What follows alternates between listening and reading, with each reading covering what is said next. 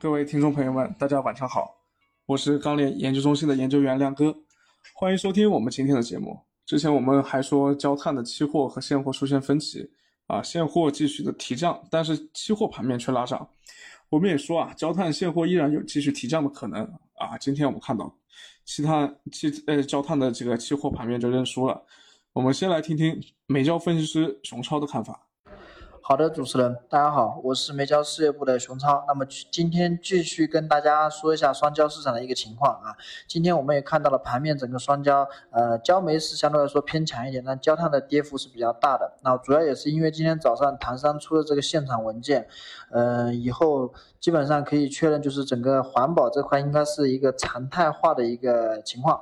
那么钢厂的现场对原材料来说压力还是比较大的，特别是焦炭，目前整个供需应该是过剩的一个局面啊。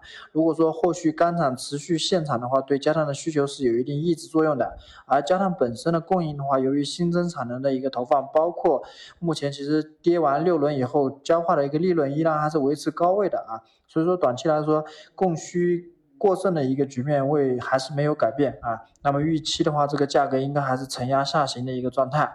下周我们预计钢厂应该还会继续的提降第七轮啊，但是目前我们看到焦化这边也有抵抗的这个声音，我们。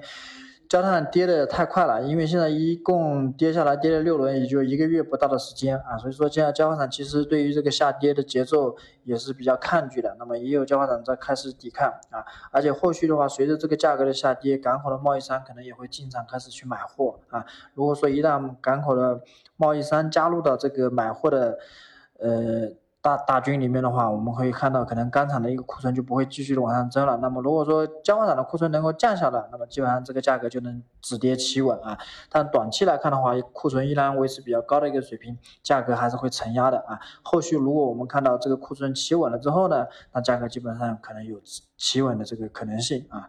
那焦煤这边的话，还是因为。近期一些环保的一个政策的影响啊，特别是内蒙这边啊，一是蒙煤这边通关量急剧的下降，第二个是因为，呃，内蒙地区一些政策性的原因，可能一些洗煤厂会因为政策环保的原因会关停啊，所以短期来说对焦煤还是比较有支撑的。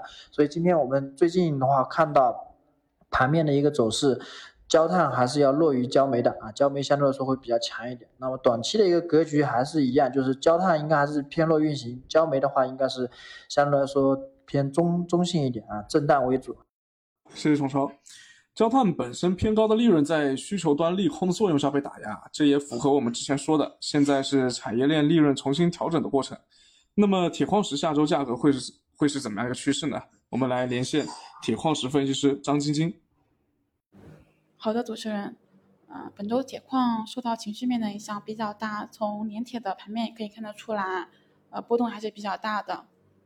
今天唐探这边发布的一个减排措施的草案，也是勾起了市场对于现场的一个担忧，包括出于对后续的一个铁矿供应端的变化，所以今天的时候矿价出现了大跌。从呃下周来看的话，首先基本面方面，铁矿的供需格局对矿价是有一定的支撑的。那首先供应来看啊，供应这边，澳巴的发运下周估计还是小幅波动为主。那根据船期推算，嗯，下周的一个到港，可能还是一呃，可能还是处于一个中等偏低的水平。需求端来看的话，因为现在的限产具体的影响还是有待观察。那目前如果说在，呃，这个限产没有。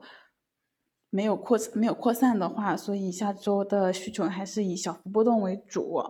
整体来看的话，嗯，下周的一个供需差是在收窄，所以港口库存的累库幅度大概率会缩小，所以下周的框架还是以震荡为主。大家需要关注一个政策面的影响。谢谢。好，谢谢晶晶。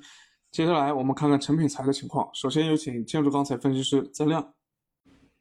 好的，主持人。呃，今天国内的一个建筑钢材价格啊，是呈现一个涨跌稳互现的态势。现主要城市的一个螺纹钢均价是四千七百二十九元每吨，呃，较上个交易日是下跌了三元每吨。呃，麦斯蒂尔一个螺纹钢的价格指数是四千五百四千七百五十七，较上个交易日是涨了六。具体来看的话，呃，七螺震荡走弱，上午国内的一个多数地区的一个建筑钢材价格是涨跌稳互现。呃，从成交来看的话，呃，七楼的一个走弱是影响了市场心态，呃，市场观望情绪较浓，整体的一个成交较昨日是有所放缓的。呃，钢厂方面的话，近期建筑钢材的一个生产利润是有所好转的，呃，钢厂的一个生产积极性是有所增加的。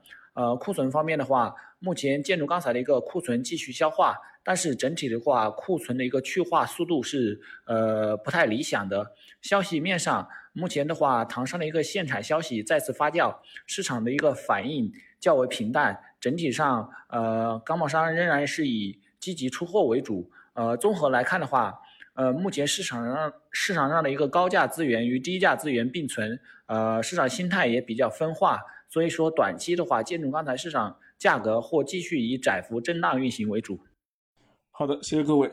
那今天总体来说呢，市场没有太出乎意料的行情啊。需要重点关注的就是最近唐山限产的消息，似乎对原料市场的打压十分明显，有点像这个我们记得之前二零一七到二零一八年去产能的时候，那个时候唐山一旦限产，钢材的价格就大涨啊。大家一直都是看盯着唐山什么时候限产，什么时候就拉涨。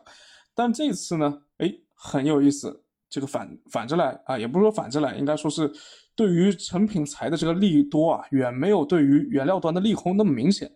当然，当时所处的阶段和和这个现绝对价格有很大的区别。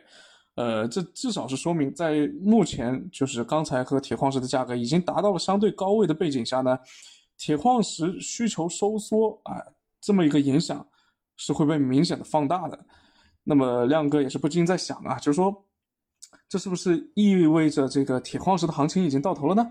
啊，这是一个呃发出一个问号，大家可以在评论区里面留言啊，说说你的看法。那今天是周五了，祝大家周末愉快啊，我们下周再见。